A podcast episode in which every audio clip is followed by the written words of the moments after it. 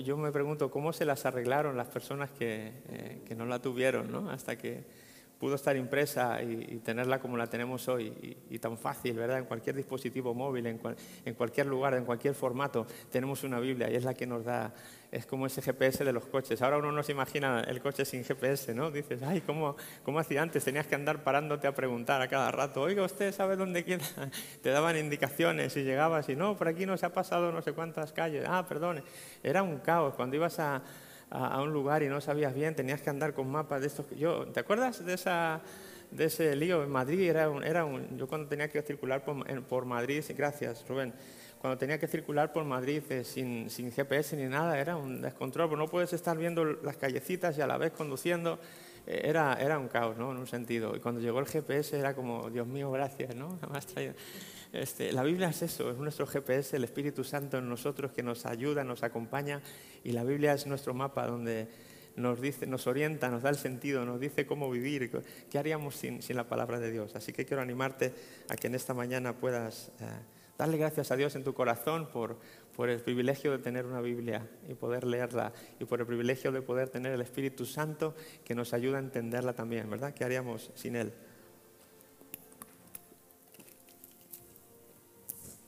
Muy bien, pues hoy, es este, hoy tengo el tercer mensaje de aliento para los tiempos que corren. Aliento para los tiempos que corren. Ya hemos visto hace dos domingos superando la prueba, ¿recordáis? Superando la prueba y el domingo pasado estuvimos hablando sobre no bajar la guardia, estar siempre preparado. Y hablábamos del enemigo, ¿no? Cómo tenemos un enemigo con el que no nos podemos relajar, que anda merodeando por ahí y y queriendo tu destrucción y mi destrucción. No quiere nada bueno para ti y para mí. Y decíamos, leí un versículo que decía que eh, está en Juan 10:10, que el enemigo no vino sino para hurtar, matar y destruir. Eso dice Juan capítulo 10 y versículo 10. Y, quiero enlazarlo con lo de hoy, con el mensaje de hoy que se llama creer a ciegas. Eh, creer a ciegas. Y es, clave que aprendamos esto que quiero compartir hoy, eh, porque es un arma que nos va a permitir el no caer, no caer en los engaños del enemigo eh, y no caer, por lo tanto, en, ser víctimas de sus atracos o de sus robos. Como digo, el enemigo quiere robar, quiere robarte, quiere robarme, ya que no sabes lo que más quiere robarte y lo que más quiere robarme. Las bendiciones que Dios quiere para ti y quiere para mí. Le encanta al enemigo venir y robarte todo lo bueno que Dios quiere darte. Dios está como un padre bueno queriendo dar regalos a sus hijos, ¿verdad? Y este enemigo es como un, este, que se enoja cada vez que el enemigo te da algo bueno y me da algo bueno. Y lo que quiere hacer es, es quitarnos. Él no quiere que tú disfrutes, Él no quiere que tú tengas nada bueno. Él quiere todo lo malo para ti. Por lo tanto, va a usar diferentes estrategias, diferentes, la mentira, como decíamos el, domingo pasado, pero diferentes formas para que tú no puedas disfrutar, ni yo pueda disfrutar de todo lo bueno que Dios quiere darnos. Dios, dice la palabra de Dios, que todo buen, todo buen don, toda buena dádiva proviene del Padre de las Luces, ¿verdad? Él quiere solamente para nosotros cosas buenas. Él solamente quiere cosas buenas, sus planes, sus intenciones, decíamos el domingo pasado, para ti y para mí, para tu vida y para mi vida, son planes de bien, para darnos un buen futuro y una buena esperanza. El corazón de Dios es, dar, es bendecir. Es, él, escogió a Abraham para que en él fueran benditas todas las naciones de la tierra. ¿Sí? Quería que fueran benditas, quería que todas las naciones disfrutaran de una vida de bendición. Ese es su corazón. Lo que pasa es que estamos en un mundo imperfecto, ¿verdad? Estamos en un mundo que el enemigo estropeó y además el enemigo anda como león rugiente intentando robarte y robarme todo lo bueno que Dios quiere ah, para nosotros. Pero hoy lo que quiero eh, enseñarte en esta mañana y compartir contigo en esta mañana es cómo podemos hacer frente a eso, cómo podemos impedir que el enemigo robe aquello que Dios nos ha dado, que te corresponde y que me corresponde por herencia, no por lo bueno que hemos sido, no porque hayamos hecho nada que lo merezca. No merecemos las bendiciones de Dios. Es un regalo inmerecido que Dios nos quiere dar porque nos ama. Así como dio a su Hijo cuando tú estabas en tus delitos y en tus pecados y yo estaba en mis delitos y mis pecados, Él dio a su Hijo para que tú tuvieras bendición, para que yo tuviera bendición. ¿De acuerdo? Así que, ¿cómo podemos hacer para que el enemigo no nos robe esas bendiciones? Eh, él va a usar situaciones adversas y situaciones eh, difíciles de nuestra vida, problemas y circunstancias adversas y complicadas como las que estamos viviendo en este tiempo, quizá precisamente para eso, para que tú no llegues a alcanzar aquellas bendiciones que Dios tiene para tu vida. Así que usará pandemias, usará eh, situaciones, el COVID-19 y cosas como esta para traer a nuestra vida, por ejemplo, pesimismo, para traer a nuestra vida desánimo, para traer a nuestra vida incredulidad, para traer a nuestra vida un montón de cosas. Y eso es algo que le pasó al pueblo de Dios y te lo quiero ilustrar con esta historia en el libro de los números. ¿eh? En el libro de números, capítulo 13, va a estar aquí en pantalla, pero si tú tienes tu Biblia y lo quieres seguir en otra versión, pues puedes seguirlo. Números 13 del 25 al 33, yo estoy leyendo nueva traducción viviente, pero puedes, eh, como digo, tener otra versión ahí a mano. Números 13, capítulo 13 de números versículos del 25 al 33.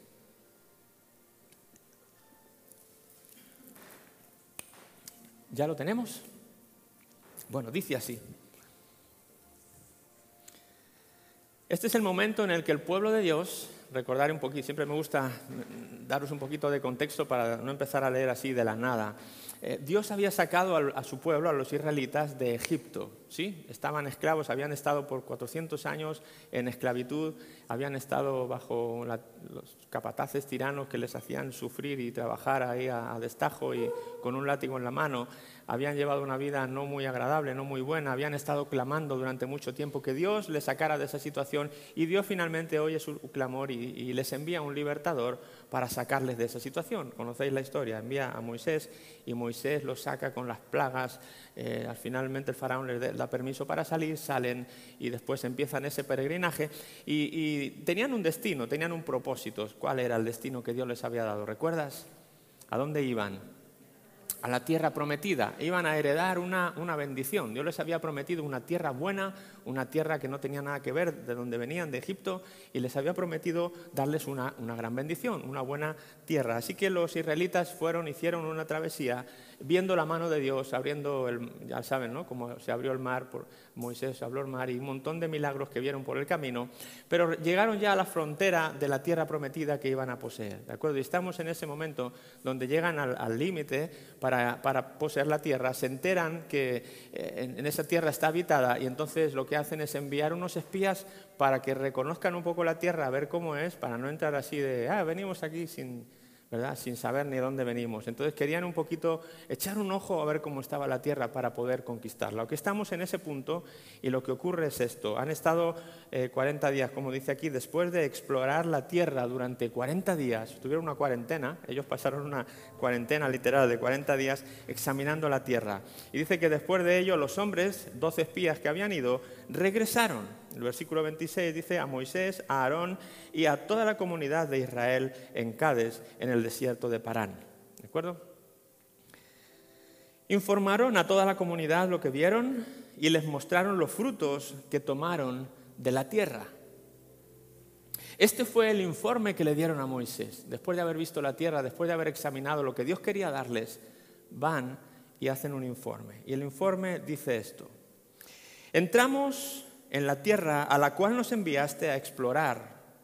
Y en verdad es un país sobreabundante, una tierra donde fluyen la leche y la miel.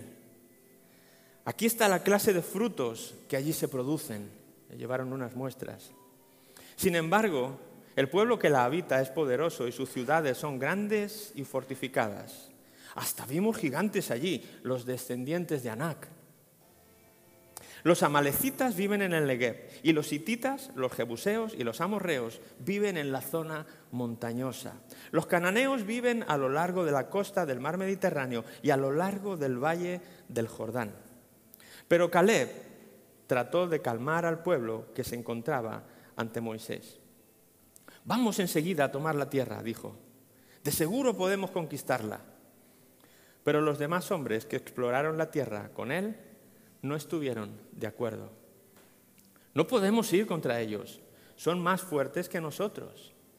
Entonces comenzaron a divulgar entre los israelitas el siguiente mal informe sobre la tierra.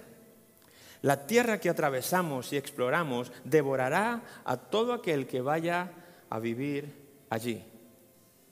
Todos los habitantes que vimos son enormes. Hasta había gigantes, los descendientes de Anak. Al lado de ellos nos sentíamos como saltamontes y así nos miraban ellos. Señor, bendice tu palabra, oh Dios. Queremos que este texto nos hable, queremos que seas tú hablando a nuestros corazones, que seas tú ayudándonos a, revelar, a revelarnos, a poder eh, eh, entender por tu Espíritu Santo lo que estamos leyendo y, que estos pensamientos no sean ahora mis pensamientos, sino los tuyos y que nos ayuden, Señor, a tener vidas ah, que disfrutan de todo aquello que tú has querido darnos, oh Señor. En el nombre de Jesús te lo pido, Dios. ¿Te das cuenta? Puedes ver aquí el, cuadro, te puedes un poco poner en situación de lo que ha ocurrido. Dios había prometido una, tierra buena y la tierra era, la tierra era buena, la tierra era muy buena, la tierra era buena sobremanera. Imagínate de dónde venían, ¿te acuerdas de dónde venían? Bueno, fíjate en la tierra en la que están entrando, ¿de acuerdo? Pero ¿qué ocurre? que todo lo bueno que Dios quería darles, una tierra prometida para que ellos la disfrutaran, era, la tenían delante, tenía una tierra con un potencial tremendo. De repente algo sucede y no, son capaces de poder ah, recibir todo aquello que Dios quería darle. ¿Tú, puedes ver al enemigo detrás de esto? ¿Tú crees que solamente estas personas estaban, estaban actuando en lo humano? Yo, puedo ver, yo puedo ver el susurro del enemigo detrás de estos espías, diciéndole, si es bueno, pero oye, no, mira lo que te va a pasar, ¿has visto que es gigante? ¿Verdad? es, una voz que suena conocida, es una voz que suena familiar. Y es, una voz que tú y yo tenemos que intentar em, reconocer, tenemos que aprender a reconocer. Porque en la medida que reconozcamos esa voz es en la medida en que podremos apagarla y conectar con la única voz que tiene que dirigir nuestras vidas. Tú vas a creer que es tu pensamiento, tú vas a creer que es tu lógica y tu razón, pero muchas veces es el enemigo detrás, hablándonos y susurrándonos. ¿Recuerdas Jesús con Pedro? Más de una vez, como le dijo Satanás, apártate de mí. Sí, porque tú puedes decir, a ver si yo soy cristiano, ¿cómo que a mí el enemigo no? No, el enemigo te va a hablar. El enemigo te va a hablar, el enemigo me va a hablar. ¿Sí? Jesús le dijo a Pedro, apártate de mí, Satanás, me eres tropiezo.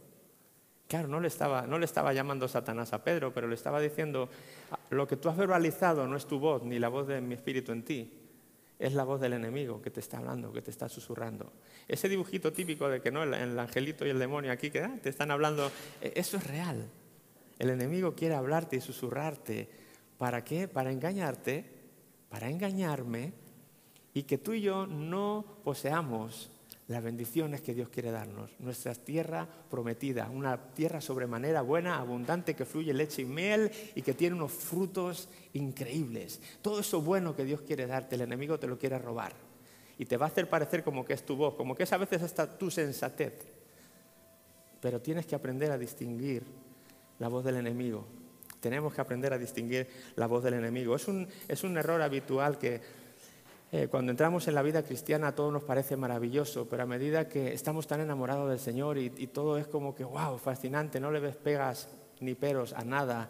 Eh, has podido apreciar lo que es salir de un yugo de esclavitud de 400 años. Has apreciado lo que es salir del sistema del mundo, identificado como Egipto, y de repente has conocido una vida nueva, una vida de libertad, una vida distinta, y todo es maravilloso y por todo estás agradecido, pero, pero, pero, pero. Pasa el tiempo y la voz del enemigo no cesa. La voz del enemigo está ahí diciéndote una cosa, diciéndote otra, diciéndote otra. Y poco a poco, si no somos conscientes, esa voz empieza a calar a nuestros corazones. Y ya al rato, pues sí nos gusta la vida que Dios nos ha dado, sí vemos que es una bendición, pero empezamos a ver también los peros, empezamos a ver los contras, empezamos a ver muchas cosas que no nos gustan y ya nuestro celo va bajando, nuestra pasión va disminuyendo, ya no lo vemos igual, ya nuestro informe empieza de alguna manera a desvariar. También lo hacemos con, no solamente con la vida cristiana, te ha pasado a lo mejor con un trabajo mismamente. El Señor te ha dado un trabajo y te ha parecido maravilloso, pero al rato, al poco de estar ahí, pues empiezas a ver un montón de pegas que hay en ese lugar y como que te desanima, ya la manera de, trabajar no es, no es igual. Y es que a veces tenemos la idea de que cuando Dios nos da una bendición, todo en esa bendición es bueno ya sea el trabajo, ya sea eh, tu familia, ya sea tu iglesia, ya sea la vida espiritual en Cristo, pensamos que como es una bendición de Dios, todo en la bendición es bendición, no hay nada malo. Y Dios tampoco ha dicho eso. Dios a veces nos da bendiciones que tienen incluidos ciertos aspectos que quizás no son agradables para nosotros, quizás nos intimidan o nos dan miedo, pero no significa que eso, no que eso deje de ser una bendición de Dios. No te desanimes por las gigantes y por las naciones que hay en la bendición que Dios te ha dado. Muchas veces va a pasar, vas a ver que es la mano de Dios, vas a reconocer que lo que Dios te ha dado es bueno, pero el enemigo te va a empezar a hacer ver esas cosas que quizá tú no habías visto en un principio, que solo después de 40 días de dar vueltas, entonces empiezas a ver un gigante, otro gigante, una nación, otra nación, y empiezas a cambiar el sermón. Y lo que antes pensabas que era de Dios, ahora como ves cosas negativas en, la bendición, lo empiezas a desechar, lo empezamos a desechar como bendición y quizá pensamos hasta que, ah, pues a lo mejor no era una bendición de Dios, a lo mejor fue algo que yo mismo me conseguí, a lo mejor. Y muchas de las veces estamos equivocados, no ha dejado de ser una bendición de Dios. Es una bendición de Dios. Lo que pasa es que tenemos que aprender a callar la voz del enemigo que quiere que nos fijemos en todo lo negativo que hay dentro de la bendición que Dios te ha dado. Porque mira lo que te digo, lo vamos a desarrollar más, tarde. Hasta lo negativo que haya dentro de la bendición de Dios, aunque tú y yo no lo sepamos, forma parte de la bendición de Dios. Está siendo una bendición para ti y para mí. Esos gigantes, esos enemigos, esas naciones que están ocupando o están incluidos en tu bendición, forman parte de la bendición de Dios para tu vida, del cuidado de Dios para tu vida, de un montón de cosas buenas. Claro, no te parece así, no me parece así, pero acuérdate que no andamos por vista, acuérdate que andamos por fe. ¿Sí? Uy, estamos callados. Andamos por fe y no andamos por vista. Eso dice la Biblia, no lo digo yo. El creyente no, habla, no anda por lo que ve, anda por lo que cree. Y a veces lo que crees y lo que ves parece como que no encajan, pero tú tienes que tomar una decisión. Entonces, ¿cuál eliges? ¿Lo que ves o lo que, o lo que crees? Sí, yo te recomiendo, tienes que vivir por lo que crees, tienes que vivir siempre por fe. Todo el informe iba bien, ¿verdad? Todo el informe de los espías iba bien. Esta tierra es sobremanera buena, es una tierra sobreabundante, es una tierra buenísima. Realmente es como Dios había dicho, eh, fluye la leche, fluye la miel, aquí se puede cultivar. Es una tierra, bueno, no tiene nada que ver con Egipto donde veníamos. Esta es una tierra buena, mira, tiene valles, tiene ríos, tiene todo, hay cultivos. Mira, habían traído los frutos. ¿Sabes cómo eran los frutos que habían traído? En otro lugar de la, de la Biblia dice que tuvieron que, un racimo de uvas que encontraron, tuvieron que ponerlo en un palo y llevarlo entre dos. Así dice la Biblia. El fruto que encontraron allí, imagínate, esto no son cuentos chinos, esto es realidad. Ellos vieron un racimo de uvas y dijeron, wow. No, claro, si un gigante se tenía que comer una uva, pues le dan las uvas de nuestros días y se tendría que comer 30 kilos, ¿verdad? Entonces, las uvas iban en proporción también de, de los supuestos enemigos que estaban en ese lugar. Y un racimo de uvas que encontraron no podía llevarlo uno solo, así en una bolsita. Tuvieron que ponerlo en un palo y llevarlo entre, oye, ponte allí, yo aquí, venga, vamos con las uvas para que lo vean de dónde venimos. O sea, yo digo, si esas eran las uvas, y menos mal que no encontraron sandías o melones. Imagínate cómo los llevan, los tendrían que llevar así, rodándolo, ¿verdad? Hasta, hasta para, para enseñar cómo eran.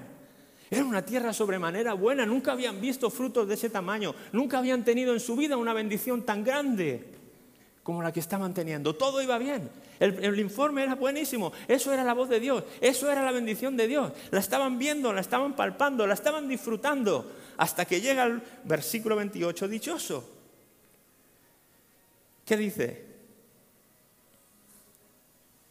Versículo 28 dice esto. Sin embargo, dos palabras. Sin embargo, ya están. Ya entró el sin embargo. Y ese, es el comienzo de la, voz del enemigo muchas veces en nuestra vida. Está viendo que Dios te ha dado una cosa, ¡wow, qué bueno! Y a lo mejor no eres tú, a lo mejor es una persona que viene y te dice, sí, pero sin embargo, mire. ¿Y qué? ¿Qué pasó? No, no había visto esto, ¿a qué no? Ay, no, no, pues yo pensé que todo lo que me había dado era bueno. No, hombre, mira también esto, y mira lo otro, y mira lo otro. Nos entran los sin embargos. ¿En qué momento entró el sin embargo aquí? Ese, sin embargo, le encanta al enemigo susurrártelo en tu mente y en tu corazón y, usar a gente para que te traiga todos los sin embargos a tu vida. Era un país bueno, era un país abundante. Una vez un, amigo mío me dijo hace muchos años, eh, se quejaba y estaba como dudando en su fe y me decía, Juan Ángel, estoy dudando porque es que ¿dónde está esa vida abundante que Jesús ha prometido? Él dijo que no, los que eh, creen en mí tendrán ríos de agua viva y, yo he venido para daros vida y vida en abundancia. ¿Dónde están esos ríos? ¿Dónde está esa abundancia de, vida? Y, yo entiendo que eh, en ese momento me hubiera encantado decirle, ¿a cuántos sin embargo has dejado entrar en tu vida? ¿A cuántos sin embargo has dejado entrar en tu vida? Porque realmente la vida abundante está ahí. Realmente los ríos de agua viva están ahí. Pero en la medida que tú te fijes en los sin embargos, esa abundancia y eso todo que hay ahí no te va a aprovechar, no vas a ser capaz de verlo.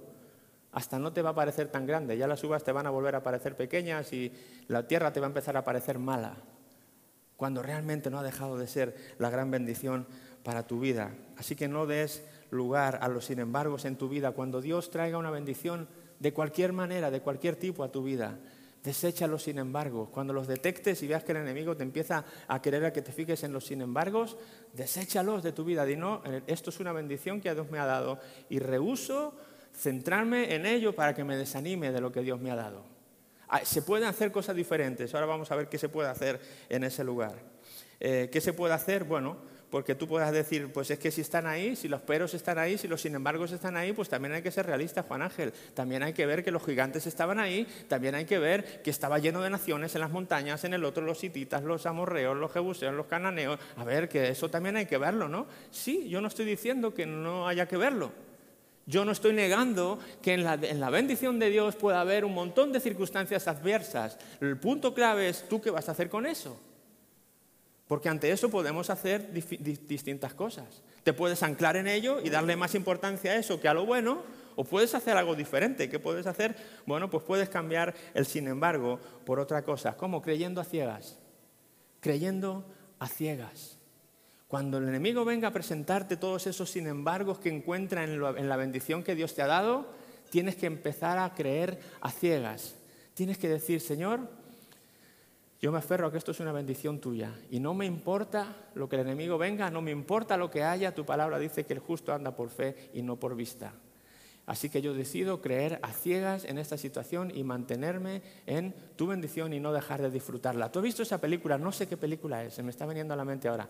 Hay una película de este de, Indiana Jones, o no sé si es una de las de Indiana Jones o es del autor de Indiana Jones que hizo otra película. No lo sé, a lo mejor si sois más cineros que yo, yo no soy muy cinero, pero mm, hay películas que me gusta ver y se me quedan cosas. Esta, si alguno lo sabe, me lo dice, pero en esta película Indiana Jones o quien sea este personaje, tenía que pasar, de, iba, no sé, estaba dentro de, no lo sé, no me acuerdo bien. Lo, único que recuerdo era que él tenía que, atravesar un foso, por así decirlo, tenía que atravesar un foso y, y la instrucción era que tenía que andar por el aire, o sea, tenía que andar por el foso y a medida que él echaba el pie para andar, ¡bum! aparecía un escalón. ¿La han visto esa película alguno? ¿Sí? ¿Cuál es?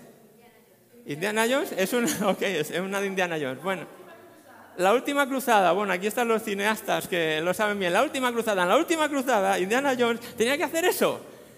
Tenía que echar el pie así, sin, como si yo quisiera andar aquí a este nivel, ¿no? sin caerme. él echaba el pie y en ese momento que él echaba el pie, que ya no había vuelta atrás, que ya no podía pensárselo más, ¡ay! Cuando ya se había lanzado, ¡bum! aparecía el escalón, ¡pa! Y de repente estaba seguro y otra vez tenía que volver a echar el pie y otra vez aparecía el escalón. Y así cada vez que él daba un paso de fe, el escalón aparecía. Él podía haber dicho, a ver, es imposible, fíjate, hay un hueco, no lo puedo cruzar, esto es lo malo de la bendición que Dios me ha dado. Pero tú tienes que decidir qué haces con eso. Yo tengo que decidir qué, hago con eso, porque el Dios que me ha dado la bendición no es un hombre como yo. El que me ha dado la bendición es el Dios que creó los cielos y la tierra y tiene mil salidas creativas para lidiar con todo lo malo que pueda haber en la bendición tuya o en mi bendición. Creer a ciegas es realmente decir, Señor, confío en ti y no me importan los enemigos, no niego que están ahí, pero he decidido confiar en ti. Y daré un paso donde no haya escaleras, sabiendo que tú sacarás el peldaño en el momento necesario. No voy a esperar a ver el peldaño para entonces yo tomar la iniciativa. Voy a dar la iniciativa en fe. y voy a confiar a ciegas en que tú sacarás el peldaño y me sostendrás. Esa es la clase de vida que Dios quiere para tu vida y para mi vida. Esa es la manera en la que el cristiano puede llegar a gozar de la bendición de Dios en toda su magnitud y callar la voz del enemigo que te dice, no, no puedes, hay un abismo, no, no puedes, hay gigantes, no, no puedes, hay un montón de naciones. Todo lo puedo en Cristo que me fortalece. Eso es lo que dice la palabra de Dios. Y eso es lo que tengo que decir cuando el enemigo me susurra su voz. Todo lo puedo en Cristo que me fortalece. Cámbialo, sin embargo, por aunques. Cámbialo, sin embargo, por aunques. Cada vez que el enemigo venga con un sin embargo, tú dale un aunque. ¿Sí? Imagínate cómo hubiera sido. ¿Cuál, es el, ¿Cuál era el sin embargo de los espías? Señor, nos has dado una tierra prometida, gracias por los frutos, gracias por la leche, gracias por la miel. Sin embargo, están los enemigos, están los gigantes, nos van a comer, nos van a devorar. Esa era la lógica de, los espías, ¿verdad? De, los diez espías. Ahora, ¿qué tal si el sin embargo lo hubieran cambiado por un aunque? Señor, gracias por la tierra que nos has dado. Gracias porque fluye leche y miel. Mira qué pedazo de uvas. Me voy a tardar una semana en comer una. Gracias. Y aunque hay gigantes y aunque hay un montón de naciones alrededor, yo sé que tú eres mi Dios y me sostendrás y me vas a librar de todos y cada uno de ellos. Gracias por tu bendición. ¿Qué te parece? ¿Qué te parece? Se puede, se puede pensar así. ¿Qué te impide? ¿Qué te impide pensar así? Te digo lo que te impide el miedo, el temor, el pensar que a lo mejor Dios no está conmigo, el dudar de Dios. ¿De quién es esa voz? Del enemigo. ¿Quién induce temor en tu vida? Desde luego que Dios no, nunca quiere que tu vida esté gobernada por el temor. Siempre que en la Biblia eh, ha habido encuentros de Dios con, el hombre, siempre ha sido no temas, no temas, María, no temas, no temas. Él siempre, Dios quiere darte paz. El Señor quiere darte paz. El enemigo quiere darte temor, incredulidad, inseguridad incertidumbre. Todo eso no es de Dios. Cuando tú detestes que el motivo detrás de tu sin embargo es, ah, calla esa voz, no, no, eh, calla, calla, calladito, calladito. Esta es la bendición de Dios y no me la vas a robar. Este es mi trabajo y no me la vas a robar. Esta es mi familia y no me la vas a robar. Esta es mi iglesia y no me la vas a robar. Acállalos, sin embargo, cámbialos por aunques. No me lo puedo creer. La última vez que miré el reloj iban 10 minutos, iban 27. No lo puedo creer. bueno, solamente quiero ah, darte esto último. Quiero, dar este punto más para no, alargarlo mucho. Deuteronomio capítulo 7, versículos 21 al 23. No puede ser, alguien me jugó una mala pasada. Sí, ahora sí que de verdad. Sé que a veces me despisto, pero no puedo creer lo que ha pasado. ¿15 minutos? ¿Dónde fue? No, yo no he hablado 15 minutos, de verdad. ¿Está grabado? Lo, lo, voy a poner en casa porque no me lo creo. Deuteronomio 7, 21 al 23. Quiero que tú entiendas antes esto. Como he dicho antes, la bendición que Dios te da no va a estar muchas veces libre de cosas negativas y de cosas malas. Pero Incluso eso, incluso los obstáculos de la bendición de Dios en tu vida forman parte de la bendición de Dios para tu vida. Quiero que, veas esto, capítulo 7 de Deuteronomio, donde está hablando de Moisés ya a toro pasado, años más tarde, hablando sobre este incidente. Versículo 21 al 23. Dice esto, pensemos lo mejor de Dios porque realmente Dios hace que todo sea para bien de los que le... No, perdón, eso es una cosa mía. No, no les tengas miedo. Esa era una frase mía. No, no les tengas miedo. Lo que hemos dicho, el enemigo viene a, a traer temor. ¿Y qué dice Dios? No, no, no les tengas miedo a esas naciones. ¿Ok? O sea, no, no, ignora que están ahí, pero el Señor dice, no les tengas miedo, sé que están ahí, sé que te lo he dado como parte de la tierra y como parte de la bendición, pero no le tengas miedo a esas naciones. ¿Por qué? Porque el Señor tu Dios está contigo y Él es grande e imponente. Así es tu Dios, grande e imponente. Dice el versículo 22, poco a poco el Señor tu Dios irá expulsando a esas naciones de tu paso. Sí, poco a poco. Él va a ir eliminando. ¿Quién va a ir eliminando las naciones? Él. O tú, pero a través de Él. Poco a poco, peldaño a peldaño, pasito a pasito, resulta que Él va a tratar con esas naciones, con esos gigantes, con esos temores que hay dentro de tu bendición. Y mira lo que dice, no las echarás a todas de una sola vez, porque de ser así, los animales salvajes se multiplicarán con demasiada rapidez para ti. Pero el Señor tu Dios entregará a todas esas naciones en tus manos. ¿Te das cuenta? Hasta las partes negativas de la bendición de Dios es una bendición. Porque Dios sabe más, sus caminos son más altos que nuestros caminos, sus entendimientos más altos que nuestro entendimiento. Y el Señor sabía que si te daba una tierra despoblada, si Él hubiera echado a todos los enemigos y a todos los gigantes de la tierra y hubiera dejado la tierra solamente con lo que es la leche, la miel y los frutos, probablemente en el tiempo que el pueblo de Dios hubiera tardado en conquistar toda la tierra y asentarse, lo que hubiera pasado es que los animales salvajes se hubieran multiplicado mucho porque no había quien los cazase, porque no se hubiera trastornado el ecosistema o como sea. ¿Qué hubiera pasado entonces? Que hubiera sido un perjuicio. Quizá entonces sí hubieran tenido un problema. El Señor sabe mejor. El Señor dijo, no, entonces dejo esas naciones, dejo a esos gigantes, que para mí no son ningún problema, de hecho, y poco a poco yo les voy a ayudar a que los aniquilen. Eso es mejor que yo aniquilarlo y que luego venga otro problema peor. Así que cuando el enemigo venga a robarte una bendición, señalándote a todo lo malo que haya, tú tienes que tener esta perspectiva y decir, aunque eso esté ahí, lo reconozco que está ahí, pero Dios va a lidiar con ello. Y mientras esté ahí, estará siendo para mi propia protección. Mientras esas cosas negativas estén ahí, el Señor las está usando para protegerme, para que no me venga otra cosa peor. Y luego Él me las va a entregar una por una en mi mano. Y al final tendré la tierra completa llena de bendiciones y sin ningún obstáculo. ¿Sí? ¿Entiendes esto? Ahora tienes que vivirlo, ahora tienes que aplicarlo a tu propia vida. ¿Por qué no te pones en pie conmigo?